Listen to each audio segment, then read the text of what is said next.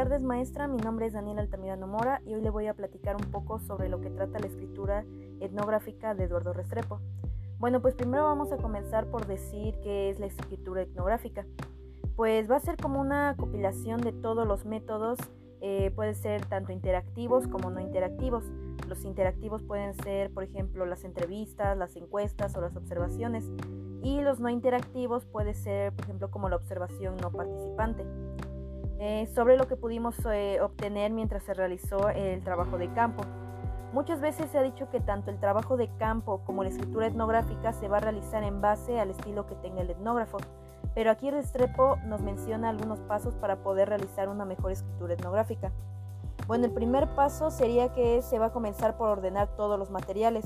Aquí se va a realizar primero lo que es un índice analítico, que va a ser como ponerle a una numeración al diario de campo que se haya utilizado, ya sea que hubiera sido en libreta o en computadora, eso no importa, o sea, se le tiene que agregar este, la numeración.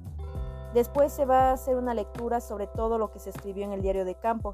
Y aquí puede ocurrir que a lo mejor el investigador empiece a, a recordar todas las situaciones que ocurrieron durante la estancia que estuvo, que estuvo ahí y a lo mejor mientras se encuentre leyendo pueden surgir nuevos eh, o algunos pensamientos, eh, los cuales va a tener que ir anotándolo en lo que se llama notas de asociación libre. Esto va a ser como un tipo de documento aparte de todos los demás, que va a ser como un borrador para que se pueda anotar lo que nosotros creamos que es necesario para que se pueda realizar la escritura etnográfica. Y bueno, ya que se realizó la lectura, ahora se va a analizar muy bien la información que hay en el diario para que de, ahí se pueda hacer el índice analítico. Es importante ir anotando cuáles van a ser los temas que se van a incluir en este índice. Y ya cuando se vaya encontrando los temas hay que irlos anotando en un archivo aparte para que se vaya formando este índice. Pero a cada tema que se ponga aquí en el, índice se, le va a anotar eh, la página junto este, la página del diario de campo para que sea más fácil este, más adelante poder encontrarlo. Después de esto em, se va a empezar a organizar los temas. Em, por ejemplo, se va a ir agrupando o tomando los temas que piensa el investigador que van a ser como que los más importantes o la base del escrito. Y ya para que a cada tema que consideró principal se le va a ir incluyendo los subtemas que se crea que son los indicados para cada uno de los temas. Y aunque se esté haciendo el índice, aún así se puede seguir haciendo anotaciones en el documento de las notas de asociación libre. Aquí se puede seguir escribiendo algunas cosas que necesitemos recordar más adelante. Pero se debe de recordar que todo este procedimiento que se está haciendo con el índice analítico va a llevar su tiempo, pues ya que se tiene que buscar, analizar y organizar eh, toda la información que se pudo obtener durante el trabajo de campo. Y bueno, ya que se realizó el índice, ahora vamos a comenzar a organizar ya toda la información que se obtuvo en el trabajo de campo y de lo que se está haciendo de la investigación y esta, esta información se va a empezar a dividir en dos tipos. Eh, ya va a ser tanto de formato electrónico, que puede ser por ejemplo los archivos en Word o PDF, o también en formato físico, como por ejemplo las entrevistas o algunas fotografías. Las fotografías pueden entrar tanto en formato electrónico y como en formato físico. Eh, ya que a lo mejor las fotografías se toman con la cámara y se quedan en formato digital, o si no, se pueden imprimir y, este, y ya de ahí eh, las tenemos como en formato físico. Y bueno, para organizar todos los documentos electrónicos se va a tener que hacer eh, algunas carpetas en la computadora para ir este, ahí poder almacenar toda la información que se vaya obteniendo o que se obtuvo. Y los documentos en físico se van a poder organizar por, por carpetas pero hay que respetar el orden de cómo se pusieron en el índice analítico. Esto va a ser para que pues, sea más fácil poder encontrarlos cuando se necesiten. Aquí también todavía se puede utilizar las notas de asociación libre para ir poniendo lo que se puede modificar o agregar a los materiales. Y bueno, em, Eduardo Restrepo da una recomendación, la cual dice que hay que tener como que una copia de, una copia de todos los materiales que se pudieron reunir, ya que muchas veces por error a los investigadores se les puede llegar a perder o eliminar los materiales, ya sea aunque que estén tanto en formato físico como en digital. Entonces por eso es mejor tener un respaldo de todos los materiales para que no ocurra estos incidentes. También si se cuenta con entrevistas hay que realizar un índice. Aquí también para las entrevistas existen dos tipos, las que se encuentran grabadas de manera digital y las que se pudieron ir escribiendo en la libreta. Al igual como se ordenó la información digital, se va a hacer este, de igual manera en carpetas y las que se encuentren escritas se van a tener que pasar o escribirlas o en un documento digital. Aquí nos dan otra recomendación que no es adecuado pasar eh, o estar copiando todas las entrevistas que se realizó, ya que muchas veces los investigadores de que tienen tanta información de las entrevistas pueden llegar a confundirse.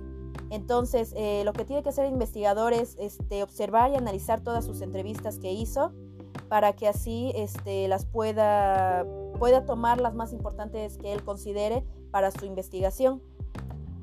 Eh, bueno, el segundo paso de, para la escritura etnográfica va a ser elaborar eh, un esquema de redacción.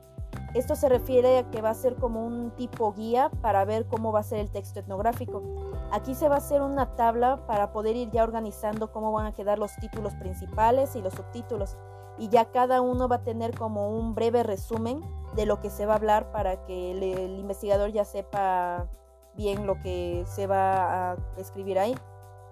Aquí también va a depender del estilo del investigador, pero aún así, eh, bueno, Restrepo da como que sus recomendaciones para poder realizarlo. Y lo primero que dice es que se puede utilizar un documento digital y ya se le va a comenzar a escribir a lo mejor el posible título que puede ser de la escritura. Y ya de ahí se va a empezar aquí, ahora sí, se empiezan a utilizar ya las notas de asociación libre que se fueron utilizando desde el principio, para que de aquí podamos obtener sobre cómo se pensaba que iba a ser la estructura a lo mejor. Y de ahí se comienzan a colocar en una lista todos los títulos de cada tema junto con sus subtítulos e ir escribiendo el posible contenido que puede ser mediante un breve resumen como lo mencionábamos anteriormente.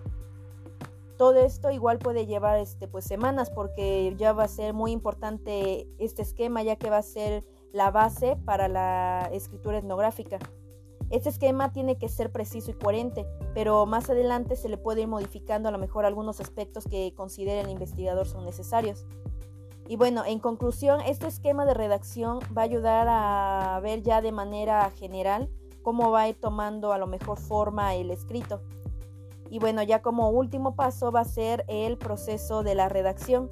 Bueno, Restrepo eh, recomienda que sea por capítulos, pero no necesariamente se tiene que seguir el orden del esquema que se realizó en el segundo paso para poder ir redactando. Se puede ir tomando los temas o los capítulos más, fácil más fáciles que considere el investigador.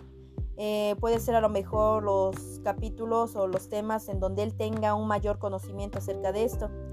Y para la redacción de la introducción no se debe de comenzar eh, a escribir primero. Lo que se debe hacer es escribir a lo mejor todos los demás capítulos y este, hacer, poner su información y ya para que al final quede la introducción. Ya eh, para que quede toda la demás redacción y ya la introducción quede al final. No necesariamente se tiene que escribir la información así como en el orden que aparece, puede ser de forma diferente, así como lo mencioné anteriormente, que puede elegir el capítulo más fácil que considere. Aquí se va a utilizar otro documento en el cual ya va a ser el que se va a ir copilando eh, toda la información que hizo anterior, en los anteriores pasos.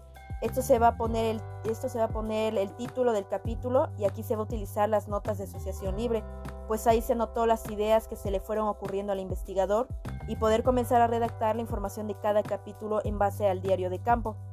Cuando se necesita a lo mejor algún material que se obtuvo del trabajo de campo, los cuales se mencionaron al principio, aquí va a ser de vital y de gran ayuda los índices analíticos, pues gracias a ellos se va a poder encontrar este, con mayor rapidez o facilidad la información que se necesita para el capítulo.